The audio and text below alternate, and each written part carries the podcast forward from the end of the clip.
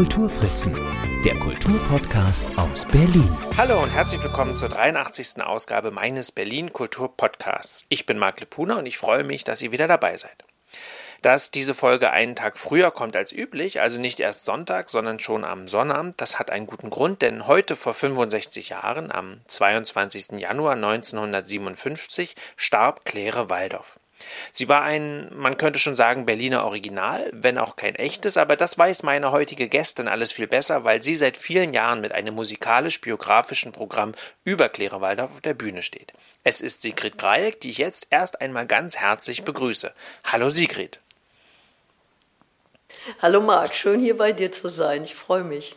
Ich freue mich auch sehr, dass du dir die Zeit genommen hast, jetzt mit mir über Claire Waldorf zu reden. Doch bevor wir das tun, sollten wir vielleicht mal ganz kurz über dich sprechen. Einige werden dich kennen, einige vielleicht auch noch nicht. Vielleicht mal so ein paar Worte zu dir. Ähm, ja, ich bin von Hause aus Schauspielerin, bin im Kabarettfach gelandet und habe mich dann äh, in Richtung Claire Waldorf entwickelt. Also habe sozusagen ein Lieblingsprogramm geschrieben und das ist eben ein ja, Programm über Claire.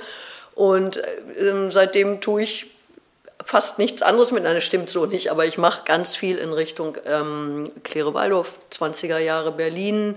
Ähm, und das ist, also ich bin sozusagen weg vom Schauspiel hin ins Kabarett und ähm, zum, zum Singen und zum ja, Erinnern an Claire und andere Interpretinnen äh, und überhaupt die Musik der 20er Jahre.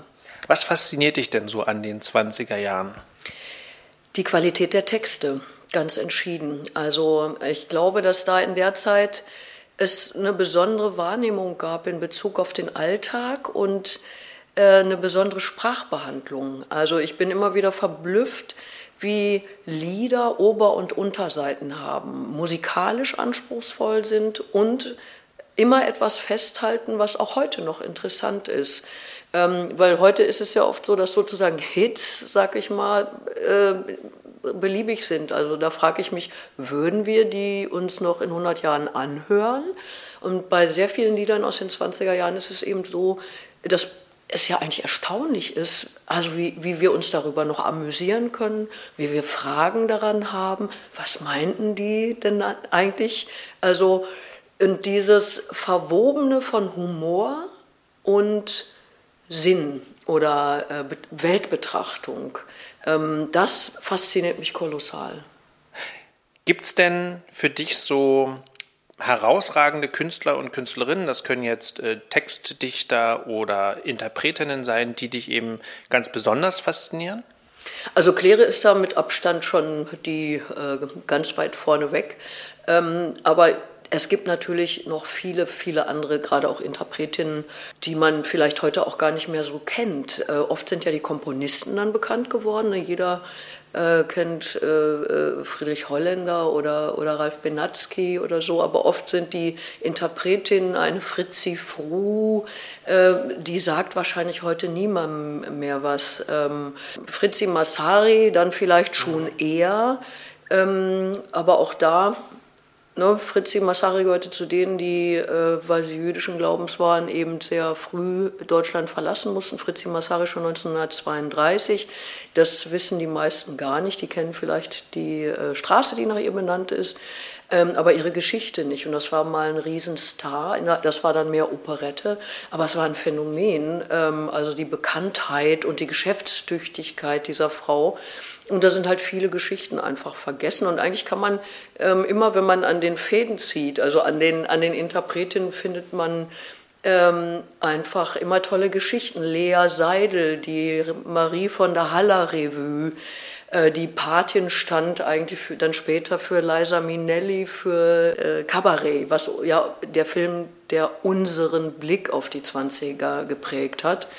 Ähm, aber kein Mensch kennt eben die Lea Seidel mehr. Ne? Also so, und so findet man überall eigentlich schöne Preziosen, wenn man sich äh, mit, dem, mit der Zeit, mit den Texten, mit den Musiken beschäftigt. Und es ist ja nicht nur sozusagen das Showgeschäft, sondern es, es ist, wenn man sich in, in die Literatur, ne? klar, jeder kennt Tucholsky, aber es lohnt sich eben auch ähm, in andere Ecken zu gucken, auch in die politischen. Ähm, oder die, die politisch geschrieben haben, Äh, und eigentlich kann ich nur zur Beschäftigung die gesamte Epoche empfehlen. Und wir sind ja mittendrin 100 Jahre später, also von daher hat man ja hohen Anlass, sich jetzt mit der Zeit auch, weil sich vielleicht einige Dinge wiederholen, ähm, was irgendwie rechts und links und die Auseinandersetzung und eine Pandemie anbelangt. Das hatten wir auch vor 100 Jahren alles schon. Und ja, Geschichte scheint sich leicht verändert doch zu wiederholen. Ja, das Interessante an der, ähm, an der Geschichte insgesamt ist ja, dass wir jetzt in einem Zeitalter leben, wo ja wahnsinnig viel konserviert werden kann aufgrund der digitalen Speichermöglichkeiten, wo man sich dann auch mal anschauen muss, was da in 100 Jahren von übrig ist oder einfach, also wir werden es natürlich nicht mehr sehen, aber mh, wer weiß, wie, wie da dann mit der Haltbarkeit von, von, von Kunst und Kultur umgegangen wird. Jetzt ist es ja so, und das ist jetzt nur eine Vermutung, vielleicht hast du da auch noch eine andere Idee, dass ja Claire Waldorf vielleicht auch dadurch heute noch so im Gedächtnis ist, weil es von ihr einfach auch Aufnahmen gibt, was von vielen anderen Interpretinnen und auch Interpreten einfach nicht ist oder ähm, einfach nicht ins Digitale transformiert wurde, also einfach dann nicht wieder aufgelegt wurde und dadurch in Vergessenheit geriet. Auch viele Fernsehaufnahmen der Anfangszeit, da kenne ich auch Beispiele, wo man denkt, warum ist denn das damals verschrottet worden? Aber niemand hat gedacht, man braucht das nochmal.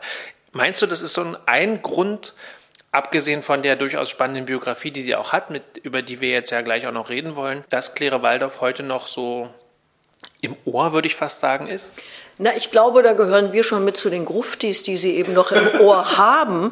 Also ähm, es ist ganz oft so, dass jüngere Leute, die aus welchen Gründen auch immer bei mir landen, völlig enthusiasmiert sind, äh, wenn sie Claire Waldorf entdecken, weil sie sagen, äh, Waldorf, Waldorf, das war doch diese Schule, wo man den mhm. Namen tanzt oder da gab's mal einen Salat, den hat meine Oma immer gemacht.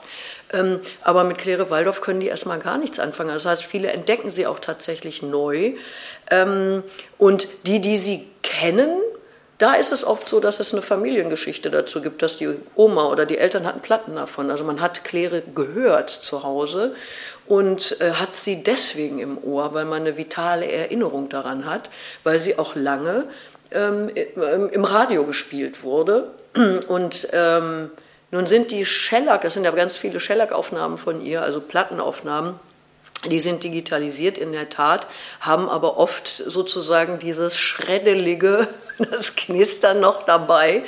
Mm, aber, das sind, also, aber es gibt sehr viele Aufnahmen bei YouTube zum Beispiel, wo man sehr gut drüber stolpern kann oder sich einfach mal einen schönen Kläre-Nachmittag mit äh, aufgenommenen Sachen machen kann. Und das ist sicher so, dass sie dadurch auch, dass es eine leere Waldorf-Promenade gibt. Es gibt vorm Friedrichstadtpalast eine, eine Büste von ihr.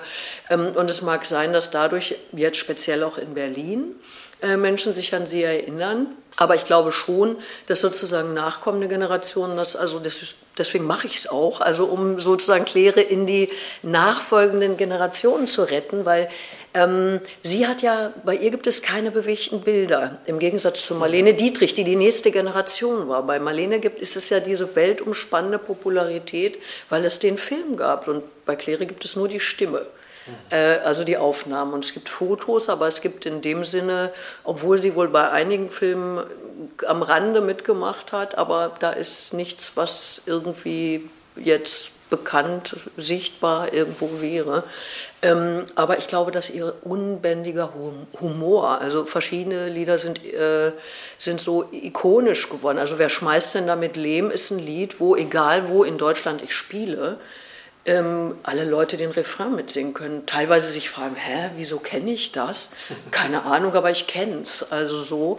Und das, da sage ich immer, das ist ins kollektive Unterbewusste abgesagt. Ne? Mhm. Also sowas kommt dann auch vor. Ja, dann steigen wir doch jetzt mal in die Biografie ein. Du hast gesagt, sie ist äh, eine Generation älter als Marlene Dietrich. Sie haben sich aber noch kennengelernt, habe ich gelesen. Das, äh, da kommen wir vielleicht auch noch drauf. Aber fangen wir mal ganz vorne an. Sie ist nämlich, obwohl sie so als Berliner Original gilt, eigentlich gar keine Berliner Berlinerin. Geboren wurde sie, ich muss kurz nachschauen, 1884 in Gelsenkirchen. Wie ist sie denn dann nach Berlin gekommen?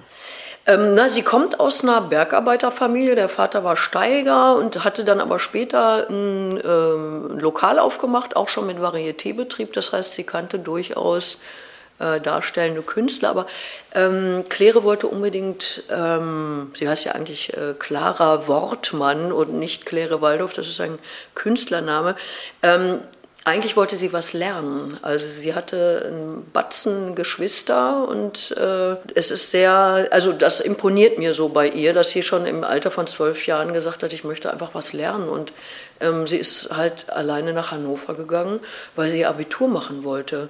Und ähm, und hat halt Schule gemacht, hat gelernt, weil sie eigentlich Ärztin werden wollte. Und dort hat sie Kontakt zu ähm, Schauspielern wohl bekommen in Hannover ähm, vom Theater und hat dann den Plan gefasst, selber zum Theater zu gehen und hat dann ist nach ähm, Bad Pyrmont als naive und jugendliche Liebhaberin, wie das früher hieß, und dann war sie noch in Katowice bei so einer Wandertruppe und ähm, hat da sozusagen so ihre ersten ähm, Sporen verdient. Das war natürlich äh, sehr äh, also man sprang halt einfach rein, man hat die Texte gelernt, äh, also es war viel Lernen, also die haben andauernd neue Stücke gespielt und ähm, also es war Learning by Doing sozusagen. Und irgendwann hat sie ihren verblüfften Kollegen in der Wanderbühne gesagt, äh, weil das brachte auch nicht viel, und sie gesagt, Kinder, ich gehe jetzt nach Berlin.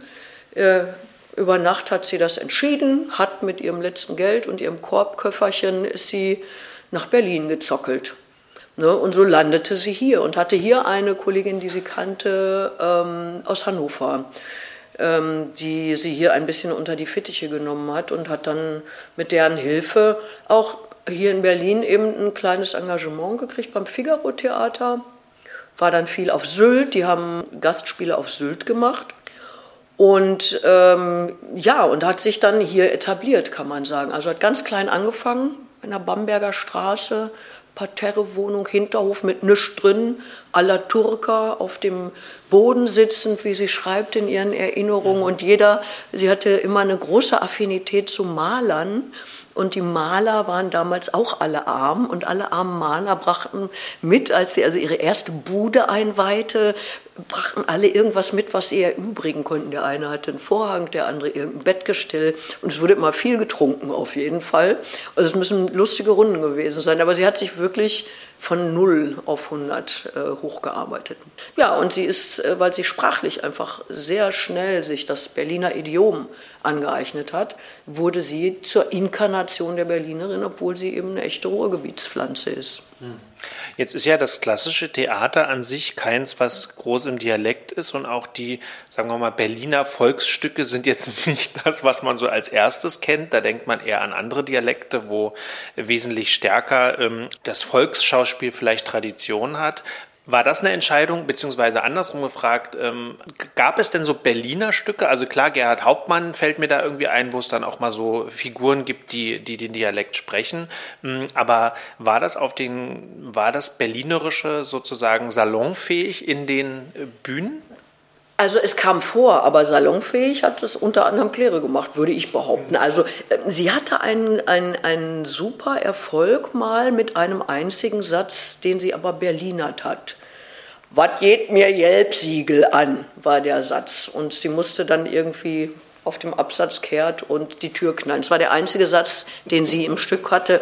Das muss sie so witzig gemacht haben, dass die Leute sich schlapp gelacht haben. Und sie schreibt in ihren Erinnerungen, dass sie nach drei Monaten gekündigt wurde, weil die Kollegen, die die Hauptrollen hatten, sich über sie beschwert hätten und neidisch waren, dass sie mit diesem Einsatz so einen Erfolg hatte.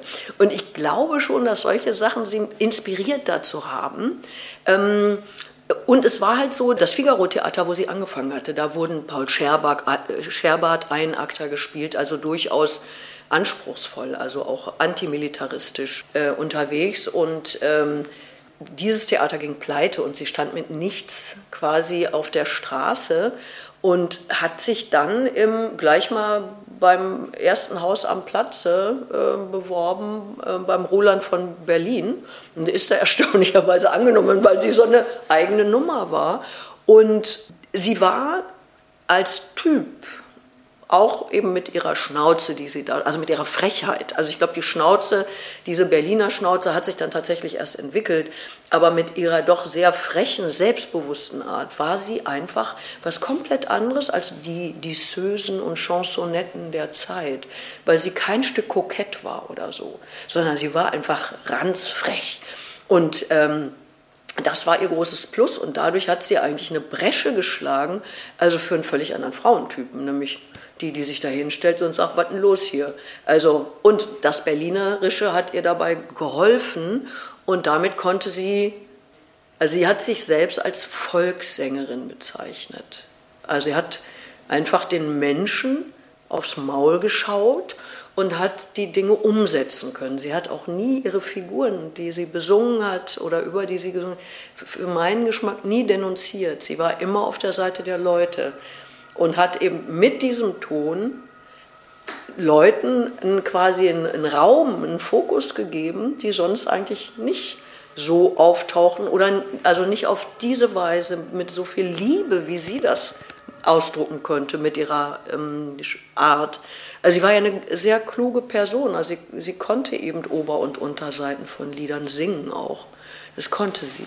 Und ähm, deswegen hat das Publikum hat sie wahnsinnig geliebt. Äh, das kann man sich, glaube ich, heute gar nicht mehr vorstellen. Also wie, wie, die, wie früher sozusagen diese Verehrung, also gerade von den in Anführungsstrichen einfachen Leuten war. Ne? Jetzt ist es so, jetzt, äh, du hattest gesagt, sie ist ans Roland von Berlin Theater gegangen. War das eine Kabarettbühne? Das war eine Kabarettbühne in der Nähe vom Potsdamer Platz. Das war eine sehr angesagte Location. Und sie hatte da gleich äh, am Anfang Stress, weil sie wollte unbedingt in einem Eton-Anzug auftreten. Also es war diese, angelehnt an diese Schuluniform, also ein Herrenanzug. Und sie wollte äh, Volkslieder singen und Paul Scherbert-Monologe. Und dann kam die Zensur die ja damals noch bestand, und sagte, das geht nun gar nicht. Eine Frau im Herrenanzug nach 23 Uhr auf der Bühne, das ist unsittlich, also verboten. Und diese Scherbart-Monologe sind antimilitaristisch, das geht auch nicht, auch verboten. Und dann sollte sie eigentlich wieder gekündigt werden. Und dann hat sie gesagt, na, das geht jetzt nicht, äh, ich habe ja einen Vertrag, also das ist dann auch verboten. Und dann hat Walter Kollo und Hermann Frey ihr ein Lied geschrieben, ähm, wo sie dann im Prinzip die Zensur an der Nase geführt hat, weil das war ein komplett unsittliches Lied über eine Affäre zwischen einem sogenannten Schmackeduzchen, also einem, einem, einer Bumskeule, wie der Berliner sagt, einem Rohrkolben, also dieser Pflanze, und einer Ente. Dieser Rohrkolben hat aber eine heiße Affäre mit dem Schwan gleichzeitig. Und am Ende kommt dabei ein Kind raus, was halb Ente und halb Schwan ist. Dazu hat Claire sich ein Braun, also in so einem Ton wie das Schmackeduzien, also wie der, der Rohrkolben ist in dem Ton ein braunes Samtkleid auf Pump nähen lassen, weil sie war pleite zu dem Zeitpunkt und hat in einem äh, schrägen Ententanz sozusagen alle Figuren dieses Liedes verkörpert und die Leute haben auf dem Boden gelegen vor Lachen. Sie musste das acht oder neunmal wiederholen am ersten Abend. Die Zensur konnte aber nichts tun, weil ähm, dadurch, dass diese Unsittlichkeiten ja im Tier- und Pflanzenreich angelegt waren, hat sie denen sowas von die Nase gedreht und das konnte das Publikum damals natürlich lesen und gutieren und ähm, der Schneider-Dunker, der Leiter vom Roland von äh, Berlin, der hat am nächsten Tag die ganze Stadt plakatieren lassen, Claire Waldorf, der Stern von Berlin. Also sie hat quasi mit dem Ding über Nacht, wirklich ist sie eingeschlagen wie eine Bombe, weil sie einfach mit dieser Frechheit, mit dieser, die ließ sie halt das, die Butter nicht vom Brot nehmen, da konnte die Zensur jetzt sonst was verbieten. Ne? Und das Spannende ist, wenn ich nochmal auf die Zeit gucke, dass wir jetzt nicht davon reden, dass das irgendwie äh, in der Weimarer Republik war, sondern es war wirklich, das war noch vor. Genau, 1907, noch vor dem, noch vor dem Ersten Weltkrieg. Wie war es dann, äh, als der Krieg kam? Da gab es ja dann wahrscheinlich eh noch mal mehr Stress, oder?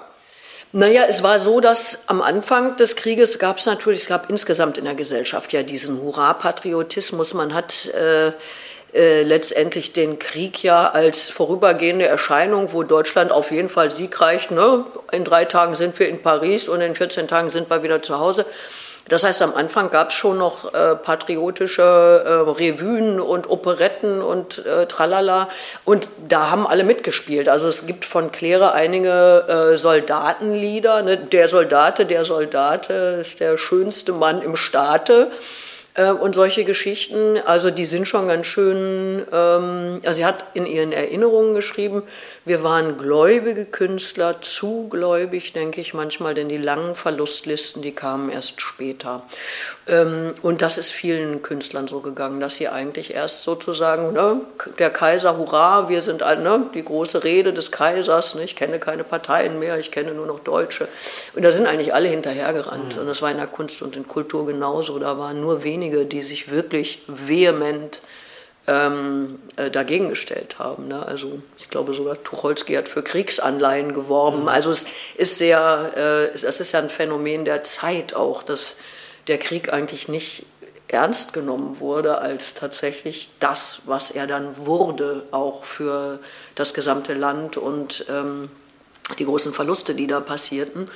Ähm, das war natürlich nur eine Zeit lang so. Irgendwann war aus. Ne? Irgendwann war, äh, fand Kultur nicht mehr statt, beziehungsweise man musste dann zusehen, wie man Geld verdiente. Das heißt, da wurde dann in den Kinos zwischen den, zwischen den Filmen gesungen für kleines Geld. Also in der Zeit des Krieges hatte Claire manchmal bis zu sechs Auf, Auftritte in einer Nacht und heizte eigentlich immer mit ein paar Liedern von einer Location zur nächsten. Und was man kriegte, also war dann wenig, aber sie hat die Zeit überdauert. Ne? Wie, und ähm, so wie wir ja heute auch pandemisch irgendwie durchkommen und die kleinen Scheine am Wegesrand einsammeln, so war es halt damals auch. Ne?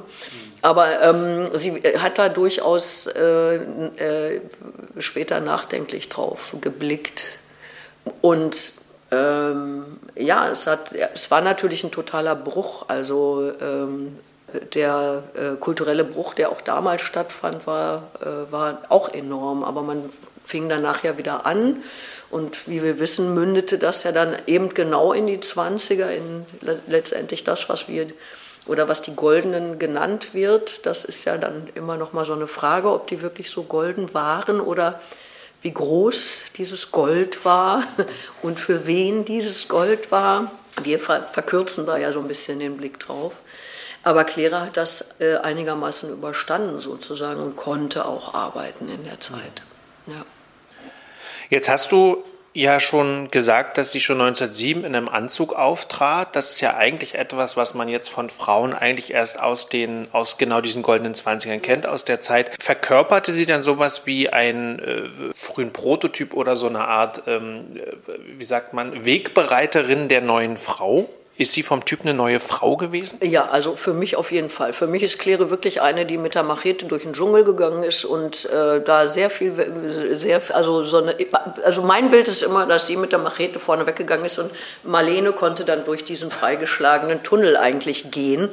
Ähm, weil also diese, das gab es natürlich nicht. In den 20ern gab es diese, diese äh, Eingrenzung für Frauen gar nicht. Also dieses, ne, was sie anziehen oder nicht, sondern da waren wir ja schon sehr viel weiter. Die neue Frau war ja dann wirklich ein Phänomen, was zur Blüte kam äh, in den 20ern, aber es war natürlich vieles angelegt. Also allein durch die Frauenbildungsforderungen, durch das Frauen, die Frauenwahlrechtsforderungen und so weiter ähm, waren ja viele schon damit beschäftigt, sozusagen dieses Frauenbild zu ändern und auch die Garderobe, das äh, äh, die, die äh, Forderung, dass Frauen auch sich körperlich ertüchtigen sollten. Das Mensendieken als Sportart sozusagen setzte sich durch.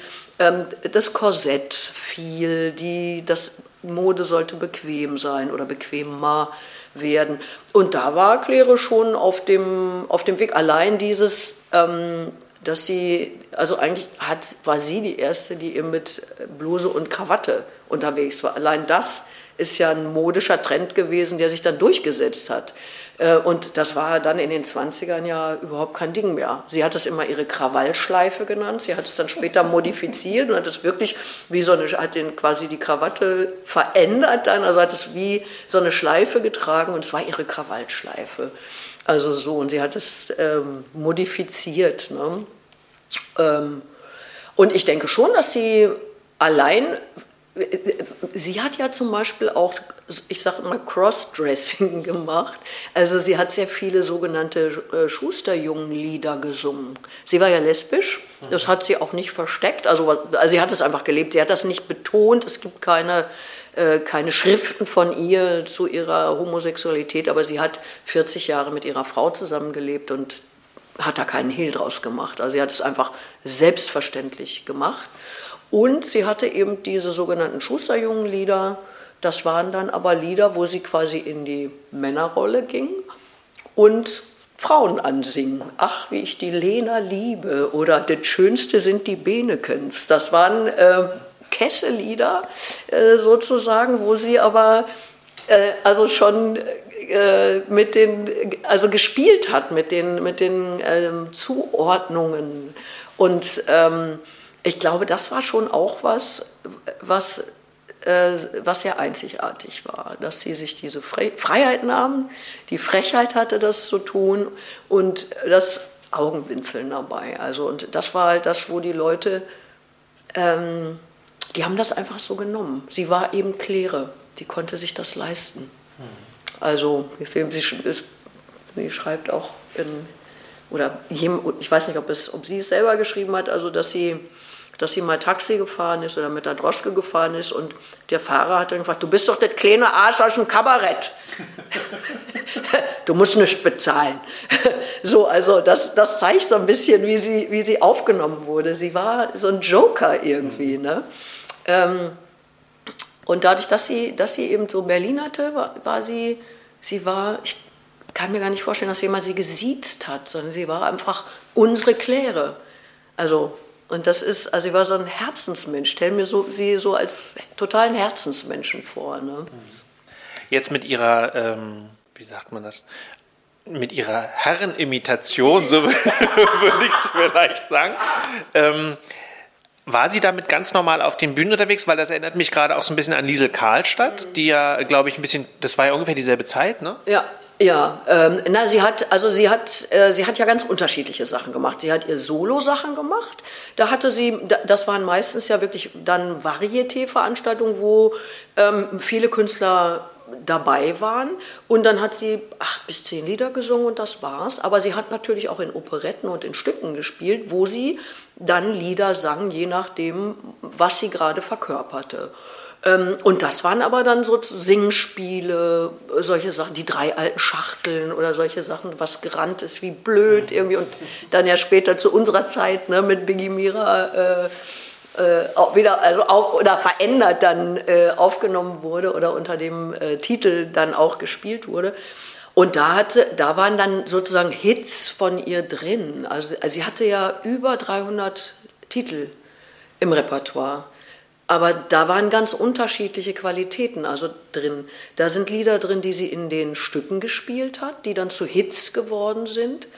Es waren Titel da drin, die sie eben in diesen Mixprogrammen, in den Varietés gesungen hat und die ganz eindeutig Claire Waldorf-Lieder waren. Und sie hat sehr viele Platten aufgenommen, wo sie Titel eingespielt hat, die aber auch andere gesungen haben. Aber es hätte niemand gewagt, zu ihrer Lebzeit einen Waldorf-Titel zu singen. Mhm. Aber sie wollte auch anderen sozusagen die Titel nicht klauen, weil es war klar, wenn sie Titel auf der Bühne singt, dann ist es ihr Lied. Und sie fand Lieder toll von anderen und hat, wenn sie ein Thema interessierte, äh, zum Beispiel dann einen Titel in Auftrag gegeben und hat äh, sich einen Komponisten und Texter gesucht, hat gesagt, schreibt mir was im Stil von oder zum Thema XY. Sie hat ja selber nur sehr wenige Titel selber geschrieben, sie hat schreiben lassen. Und es war halt klar, ein Waldorf-Song ist ein Waldorf-Song und der ist unantastbar. Und äh, eben mit den Liedern, sie hat von ähm, Friedrich Holländer einige Sachen eingespielt, die eben auch andere Interpretinnen äh, gesungen haben, aber die hat sie eben dann nicht auf der Bühne gesungen, sondern wirklich nur als Platte aufgenommen. Und das ging dann, das war dann irgendwie okay. Ne? Und ja, von daher gab es diese unterschiedlichen Qualitäten und man, man egal was sie gemacht hat, es war eigentlich ausverkauft. Wo sie spielte, war vorne, kann man sagen. Ne? Ja, das ist ja dann wirklich so ein, so ein Phänomen, dass sie, dann war sie ja wirklich so wie so ein, so ein Star von, von Berlin, wenn man so, so will. Na, nicht nur Berlin, das ist schon deutschlandweit so ah. gewesen. Ja, ja, sie, ich sag mal, sie war die Lady Gaga. Sie war die Lady Gaga der, äh, der Zeit. Die, jeder kannte sie, weil es gab niemanden in Deutschland, der nicht ein Lied von ihr kannte, mhm. weil die Lieder wurden ja, das waren ja richtige Gassenhauer. Also die Lieder wurden eben tatsächlich auf der äh, Straße gesungen. Ich habe mal hier sowas mitgebracht, das ist zum Beispiel so ein Heft, Kabarettvorträge gesungen von Claire Waldorf.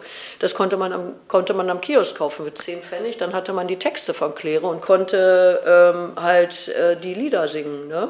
In der Reihe Goldener Humor Band 3 übrigens. Genau, genau ja, ja. Habe ich mal für viel Geld bei eBay ersteigert. Musste ich irgendwie richtig Geld für hinlegen. Aber das waren eben so Sachen, oder es gab damals ja, ähm, man hat ja viel Hausmusik auch gemacht und es gab zum Beispiel Beilagen in Zeitungen, jetzt nicht nur von ihr, sondern überhaupt Lieder, die gerade aktuell waren, die dann als Beilage in der Zeitung abgedruckt wurden, sodass die Leute sich zu Hause hingesetzt haben und das mhm.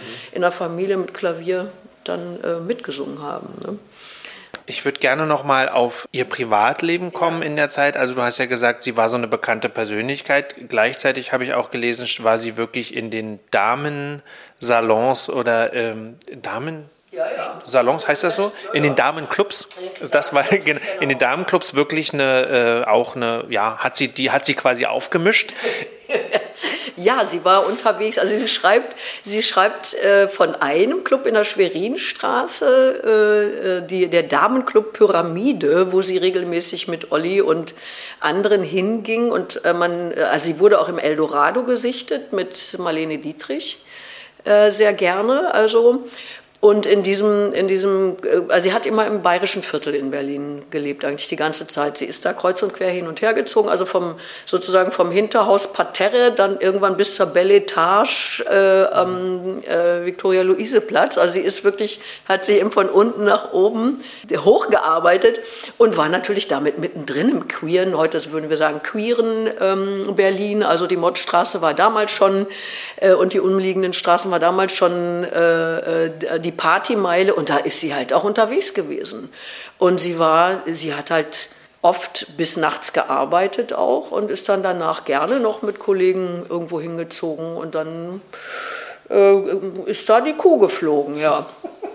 Also ihre Freundin äh, Olli, Olga von Röder, die war, glaube ich, etwas äh, ähm, die vorsichtigere oder so, von der weiß man leider nur ganz, ganz wenig. Die hat sich total im Hintergrund gehalten, aber ich glaube, sie hat so ein bisschen aufgepasst, dass Claire nicht andauernd im Kronleuchter geschaukelt hat. Also das müssen wirklich rasante Partys gewesen sein, die auch Claire bei sich in der äh, Regensburger Straße hat sie auch manches Fest gefeiert, wo die äh, Bole La Plata d'Amour äh, äh, zusammengemischt wurde, ein köstliches Gesöff aus Champagner, Bourgeois Fleury und äh, Orangenspalten. Aha. Ich habe das mal nachgemischt. Das ist so Sangria für elegant, ja. Also schmeckt teuflisch gut, man merkt nicht, was drin ist und ich glaube, da kriegt man einen richtigen Schädel von. Jetzt hast du gesagt, sie war auch mit Marlene Dietrich äh, zu, äh, also wurde sie gesichtet. Ähm, was ist denn genau, gibt es da mehr Informationen, was die Verbindung von den beiden war? Ähm, sie hatten also es, es, die Geschichten ist so, dass sie sich kennengelernt haben im Theater bei einer Produktion und äh, es war dann sehr stark aufgefallen, dass bei jeder Probe, wo Marlene zu tun hatte, plötzlich Frau Waldorf auch da war. Und äh, der Ausdruck, das schöne Kind, die Beine. Also wird kolportiert, dass sie ähm, Marlene doch sehr attraktiv fand. Gibt auch einige, die sagen, die hätten eine Affäre gehabt und ähm, man, so nach dem Motto, äh, warum soll sie nicht mit ihr?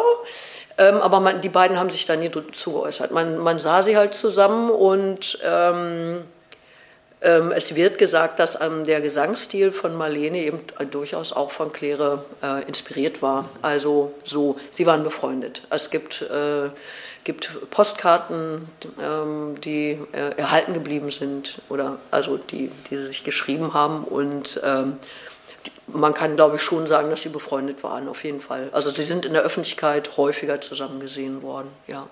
Wenn man jetzt so eine laute Person ist wie Claire Waldorf war und auch so eine Berühmtheit, ähm, was passierte dann im Grunde mit dem Regimewechsel? Was passierte 33? Claire war natürlich als Lesbe und als Frauentypus, den, den, den sie verkörperte, ähm, ein Schreckensbild für Nationalsozialismus, also besonders für Goebbels. Goebbels hat sie wirklich gehasst und hat ihr ähm, wirklich Steine in den Weg gelegt. Also verboten in dem Sinne, das kann man nicht sagen. Man hat ihr die Luft abgeschnürt. Also ähm, sie wurde halt für den Rundfunk gesperrt. Das heißt, dass es keine Platten mehr aufgenommen wurden, weil das funktionierte nur, Platten zu verkaufen funktionierte nur über Rundfunk. Also man hat ihr im Prinzip ähm, äh, die, die, die Einnahmequellen abgeschnürt. Und es ist, ähm, also Goebbels, sie hat in der Skala nochmal gespielt und da hat Goebbels gesagt, wenn ich diese Frau hier noch einmal auftritt, dann schließe ich das Haus.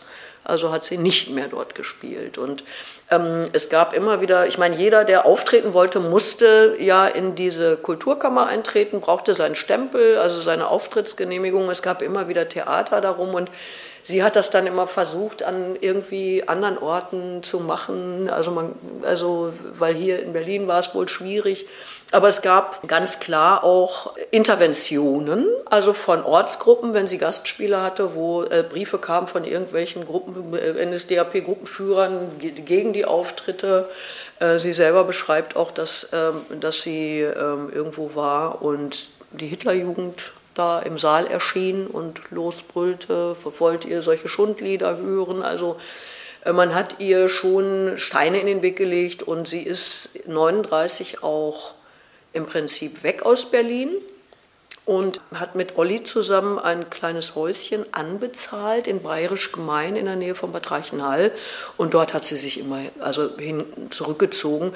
Und sie hatte dann noch mal ein bisschen mehr Auftritte Anfang der 40er Jahre, weil dann sozusagen die Heimatfront bespaßt werden musste. Da gab es so Hausfrauennachmittage ähm, wo, wo dann Künstler quasi auch übers Land reisten und in, in kleinen Orten auch so Nachmittage gaben. Das äh, für die, ähm, ich hatte mal eine Frau in, ähm, in Brandenburg, die erzählte mir das, dass sie eben als Kind mit ihrer Mutter bei einem solchen Nachmittag war, wo dann Claire Waldorf in Brandenburg an der Havel ähm, eben in einem Lokal gespielt hat mit anderen zusammen. Das waren so Nachmittagsveranstaltungen und da durfte sie offensichtlich dann wieder mitspielen und es ist auch, äh, sie hat auch einmal im besetzten Paris gespielt. Also da hat man sie dann wieder rausgekramt, aber im Prinzip war der Bruch tatsächlich dann äh, äh Anfang der, also ab 33, das läpperte sich noch so ein bisschen und dann war sie eigentlich äh, also wurde es schwieriger zusehends, dass sie ähm, ihr Geld verdiente. Und sie waren, der Bruch oder das, was dann ganz fatal war, war eben, dass die Wohnung, die sie hier zusammen mit Olli bewohnt hat, äh, die fiel dann äh, 43 äh, äh, der Bombardierung zum Opfer, also war die halbe Straße weg, Haberlandstraße. Und da war halt alles drin, was sozusagen ihre Altersversicherung auch war. Also alle kursierte Kunst und äh, Bücher und also das war alles futsch. Und dann hatten sie immerhin wenigstens diesen Ort da in Bayerisch gemeint, der aber nicht abbezahlt war. Und der, das hat Claire auch nicht mehr erlebt, dass dieses Haus abbezahlt war, wurde. Ähm, und ja, sie ist ja dann auch erst in den 50ern, überhaupt Anfang der 50er, zurück nach Berlin gekommen und konnte aber eigentlich nicht anschließen an ihre Erfolge. Ne? Also es war dann an dem Tag, als sie im Titania-Palast auftreten sollte, da war in der Waldbühne gerade äh, mit Douglas Fairbanks ein Film, der dort lief, in, in einem Farbfilm. Also es war eine Riesensensation, da war die Waldbühne voll und der Titania-Palast halb leer. Und sie hatte dann noch Auftritte so rund um Bayerisch Gemein, Bad Reichenhall. Also sie ist schon noch aufgetreten, auch nach dem Krieg. Aber äh, die Erfolge waren nicht mehr so. Und sie war halt auch sozusagen zu alt, um sich neu zu erfinden. Ne? Und 57, ja, ist sie ja dann schon gestorben. Ne? Ja, das ist jetzt eben auf den Tag genau 65 Jahre genau. her, also eigentlich schon eine lange Zeit. Wann hast du denn Claire für dich entdeckt? Na, ich bin Anfang der 90er Jahre eben auf meinem Wege äh, durch die Theaterwelt im Kabarett aufgeschlagen, und zwar im Kabarett Berliner Brettel in der Friedrichstraße, äh, die sich eben um 20er Jahre damals äh, äh, oder die Pflege des Liedgutes der 20er war ganz explizit irgendwie die Aufgabe. Ähm, Michael W. Hansen war das damals, mit dem hatte ich Theater gespielt und der hatte mir gesagt, du musst Kabarett machen. Und ich fand, ich kann nicht gut genug singen, außerdem wollte ich das Land der Griechen mit der Seele suchen. Ich wollte ja richtig Theater machen. Mich wollte aber keiner, weil alle immer dachten, ich wäre ein Typ. Also ich hatte immer große Probleme. Äh, Rollen zu bekommen. Und der Micha hat so lange an mir rumgezerrt, bis ich irgendwann gesagt habe, okay, ich komme. Und dann ich, bin ich ins kalte Wasser gesprungen. Ich hatte keine Ahnung von Kabarett und dann war schon im ersten Programm, das ich gesungen habe, war Hermann Hester mit drin von Claire.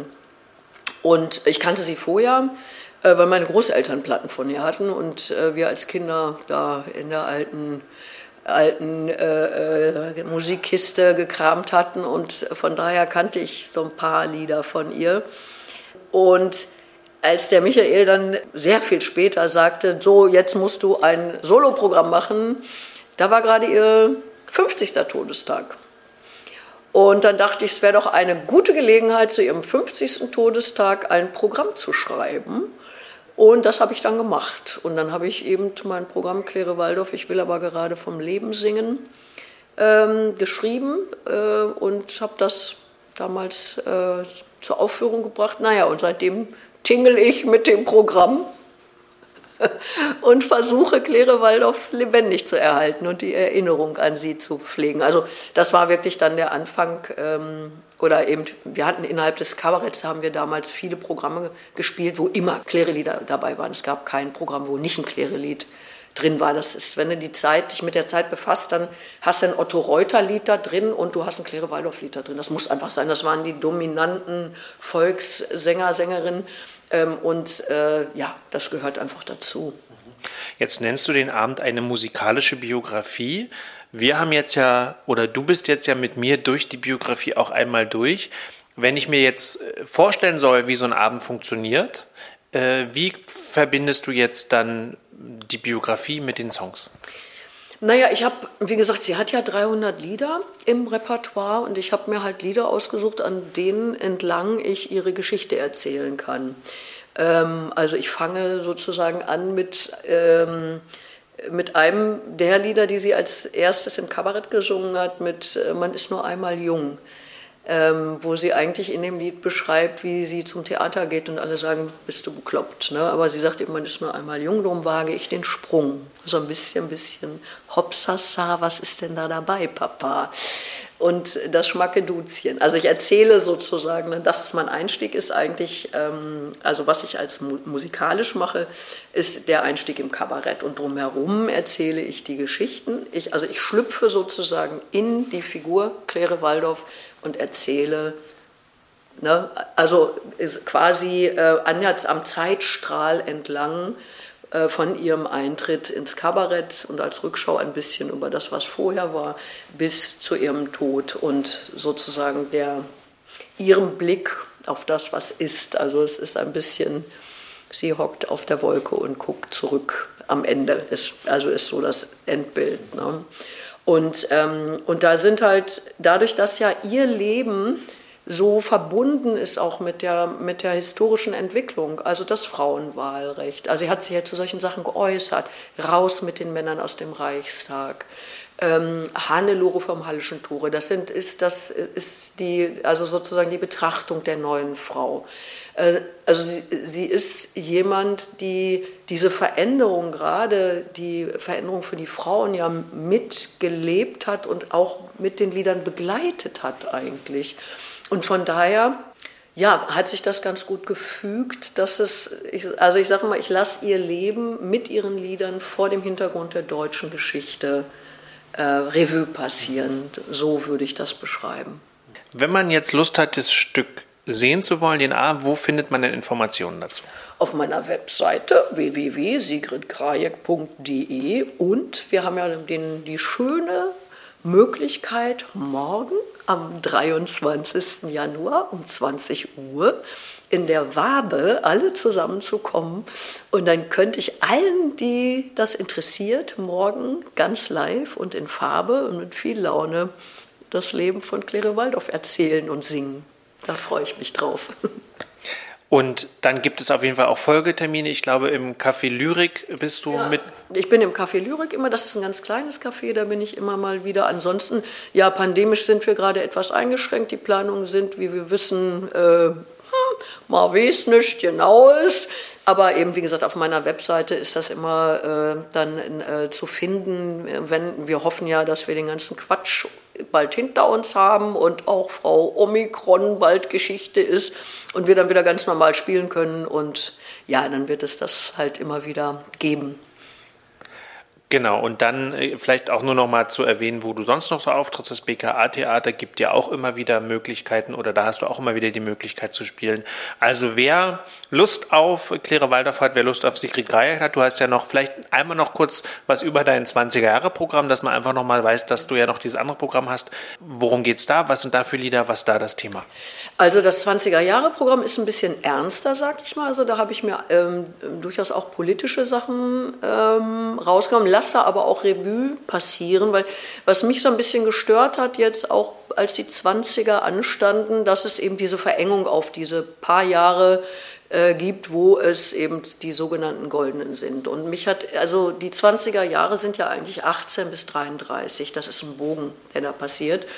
Und ähm, ich wollte explizit ähm, mir die Geschichte, auch sozusagen die Schattenseiten der Geschichte angucken und habe versucht, Texte und Lieder ähm, äh, zusammenzustellen, ähm, die diesen Bogen schlagen. Also ich fange an mit Klabund Weihnachten 1918 und ende mit ein Lied geht um die Welt 1933. Ähm, also ne, welches Lied dann um die Welt ging, wissen wir. Das war kein schönes, aber der Hit 33 war eben der Titelsong dieses Films von Ein Lied geht um die Welt. Und der Sänger, der jüdische Sänger Josef Schmidt, äh, ist unter erbärmlichen Umständen als Jude in der Schweiz verreckt. Also das ist der Bogen. Also wir haben das Kriegsende und äh, die Machtergreifung und dazwischen sind die 20er Jahre und da ist der Kapputsch und da ist die Ermordung von äh, Rosa Luxemburg und Karl Liebknecht und da ist Arbeitslosigkeit, da ist Hunger, da ist ähm, sind äh, Arbeiterfrauen, die sich mit dem Paragraphen 218 rumschlagen und äh, verbluten auf Küchentischen, weil es keine Abtreibungen, keine legalen Abtreibungen gibt. Und also ich bemühe mich sozusagen, es, äh, diese Themen, die auch verarbeitet wurden. Also Claire Waldorf hat ein Lied über eine illegale Abtreibung. Äh, das kommt natürlich lustig daher. Da gibt es halt dann den Punkt, wo man einfach nur so schluckt. Ähm, aber diese Dinge sind verarbeitet in den, in den Musiken. Oder eben Holländer hat großartige Lieder, Fox Macabre, Berlin, ein Tänzer ist der Tod. Ähm, äh, oder wir wollen alle wieder Kinder sein. Nach dem Ersten Weltkrieg war was. Wir sind ja alle so unschuldig und gar nichts mit zu tun. Also es gibt da wunderbare Lieder, die eben die Stimmung einfangen, die politischen Begebnisse einfangen und die werden halt selten gesungen weil äh, wir wollen, äh, wenn wir an die 20er denken, oft ja nicht mit der Politik belästigt werden, sondern wir wollen Absinth und Kokain und Federbohr und Charleston und Chemie, äh, diese Dinge und Monokel und äh, ne? Charleston-Kleider und so, das wollen wir. Aber das, die Realität ist ja manchmal etwas vielschichtiger als das, was wir als Bild im Nachgang davon haben. Und sozusagen da, wo, ähm, so, wo alle anderen den Tanz auf den Vulkan ähm, inszenieren, ähm, und was ich ja auch, ist ja auch berechtigt, ähm, beleuchte ich auch ein paar Schattenseiten. Aber es ist durchaus auch trotzdem amüsant. Das Lila Lied ist drin als erste Hymne der homosexuellen Emanzipationsbewegung. All diese Dinge waren ja in der Zeit. Ne? Oder es gibt ein Lied, wo Tucholsky den ähm, Text geschrieben hat. Nelson hat es vertont, was diese Figur des Raffkes äh, beschreibt, also den Kriegsgewinnler eigentlich, der, der in der Notzeit sein Geld macht. Das sind So wie heute die Maskendeals wurden damals andere Deals gemacht. Aber also das sind ja so Stereotypen manchmal, die in bestimmten Zeiten tauchen bestimmte Figuren auf. Und das war damals genauso und damals hat man es ins Lied gepackt. Und ich, das versuche ich auch so als Puzzle zusammenzulegen und das ist so mein Puzzle der Zeit. Es ist schon ganz interessant, ne? weil du hast es ja gesagt, also ich habe vor kurzem gelesen, dass die goldenen vielleicht eher so Katzengold waren oder vielleicht war es auch so Blattgold und wenn man dann so an der Oberfläche ähm, kratzt, äh, finde ich, beschreibt das vielleicht auch ganz gut das Verhältnis zwischen dem, man nimmt im Grunde dieses Bohemartige wahr, was ja nur ein geringer Teil der Gesellschaft eigentlich war und mhm. wahrscheinlich ist das immer das, was äh, übrig bleibt, weil das das ist, was aufbewahrt wurde, weil das die Intelligenz ja zum Großteil auch geprägt hat, die ja viel hinterlassen hat. Und das, was der Alltag ist, also das, was ja so spannend auch an Geschichte ist, gerade hier auch in Berlin, diese Alltagsgeschichte, ist ja oft nur mündlich tradiert oder über Objekte und da fehlt im Grunde das Schriftzeug. Und deshalb ist es ja dann natürlich toll, dass eben in der Zeit auch gerade solche Leute in den Blick genommen wurden durch Dublin, durch andere auch in den Romanen. Ne? Ja. Nee, und da, da gibt, also Material gibt es genug, aber wir, wir möchten natürlich, wir, äh, Erinnerung funktioniert, äh, die gute alte Zeit. Ne? Wir, haben ja, wir verklären das ja, wir sind da sentimental und früher war immer alles schöner. Wir blenden immer gerne als Menschen äh, diese Erinnerungen aus. Und das ist vielleicht ja auch so, wir werden uns, wenn wir anekdotisch in 20 Jahren über diese pandemische Zeit sprechen, dann werden wir nicht unsere finstersten Stunden äh, beschreiben, in denen wir auf dem Teppich saßen und heulen äh, wollten oder es getan haben, weil wir nicht spielen durften, sondern wir werden irgendwelche wilden Geschichten erzählen, wie wir dann via Zoom doch noch auftreten konnten und irgendwo, also wir werden die Heldengeschichten erzählen, wir werden das Schöne, wir werden das Besondere, aber wir werden wahrscheinlich nicht unsere dunklen Stunden beschreiben. Also der Mensch ist einfach, glaube ich, fürs Vergoldete.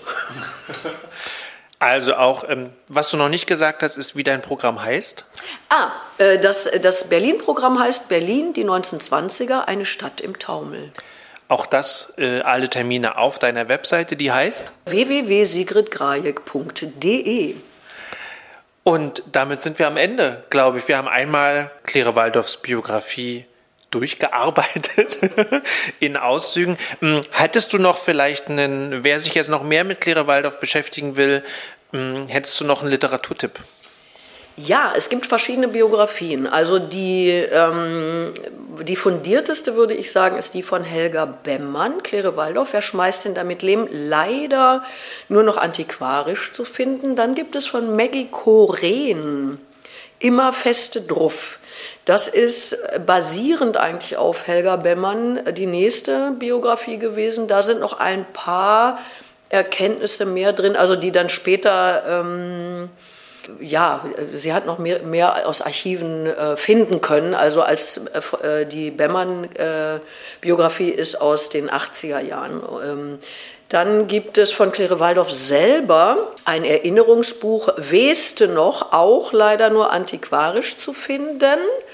Ähm, da hat sie äh, in so kleinen Geschichten äh, anekdotisch ähm, Erinnerungen zusammengefasst. Das ist ganz witzig und äh, wenn man Glück hat, dann ist hinten noch eine kleine Schellackplatte drin mit ihrer letzten Aufnahme, die es gibt, wo sie eine kleine Ansprache an das Publikum macht. Ja, aber das ist wie gesagt, das ist nur noch selten zu finden. Meistens, wenn man es kriegt, dann ist die Platte weg oder wie in meinem Exemplar leider gebrochen und ich kann sie nicht mehr abspielen.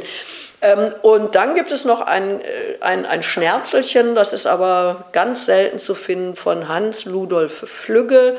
Die Nacht mit Claire Waldorf. Das ist in den 70er Jahren, 1975 ist das erschienen und er beschreibt in diesem Buch den Januar 1933, den 30. Januar, da hat, war er, saß er mit Claire zusammen in Leipzig. Da war sie nämlich bei der Machtergreifung bei einem Gastspiel in Leipzig und als er war ein junger Mann, war mit ihr befreundet und ähm, von dieser Nacht ausgehend schreibt er über sie, seine Erinnerung an sie. Und das ist ein ganz kleines Heftchen, das mir mal geschenkt wurde. Das hüte ich wie einen Schatz. Wie gesagt, wer es noch findet, kaufen.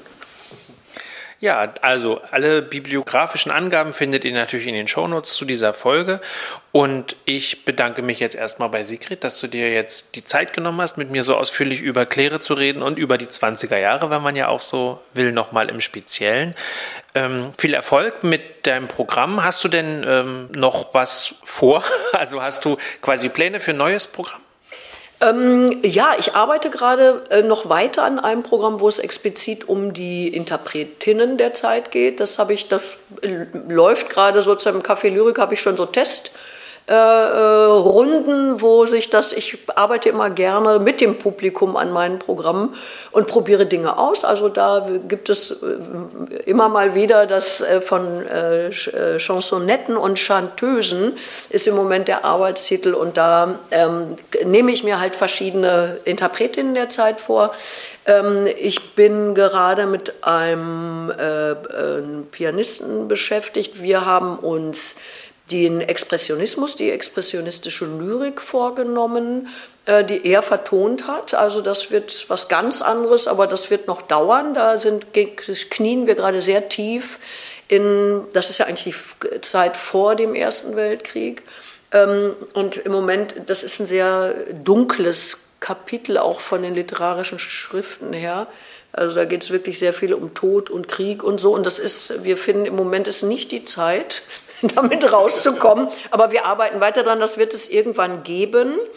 Ähm, ja, nö, und ansonsten ähm, mache ich halt äh, auf Zuruf ja bunte Berlin-Programme immer mal wieder in Laubenkolonien und Gebur auf Geburtstagen zu Hochzeiten und Sterbefällen. Also wir singen ja immer, immer wo, wo sozusagen das Berliner Lied gebraucht wird. Da sind wir also meine Pianistin und ich. Dann hoffe ich, dass es da ganz viele Anlässe in im besten Fall freudige Anlässe gibt, wo du ähm, auftreten kannst und arbeiten kannst und deine, ja, deine Interpretation der 20er Jahre und dein Gedenken an Claire Waldorf weitertragen kannst. Vielen Dank für das Gespräch. Ich danke dir, dass ich hier sein durfte.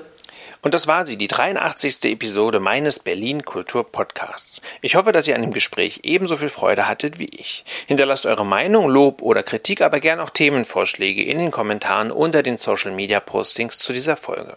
Über Mails freue ich mich auch immer sehr. Schreibt an mark mit c.kulturfritzen.net. Ein Blick in die Show Notes lohnt heute besonders. Da findet ihr den Link zu Sigrids Website und somit auch zu den Terminen ihrer nächsten Auftritte sowie die erwähnten Literaturhinweise zu Claire Waldorf. Und als besonderes Schmankerl verlinke ich dort noch ein sehr leckeres Waldorf-Salatrezept und eine Übersicht, wie ihr euren Namen tanzen könnt, auch wenn Waldorf und Waldorf eigentlich nichts miteinander zu tun haben. Ihr hört mich, wenn ihr mögt, nächste Woche. Bis dahin alles Gute. Vielen Dank fürs Zuhören.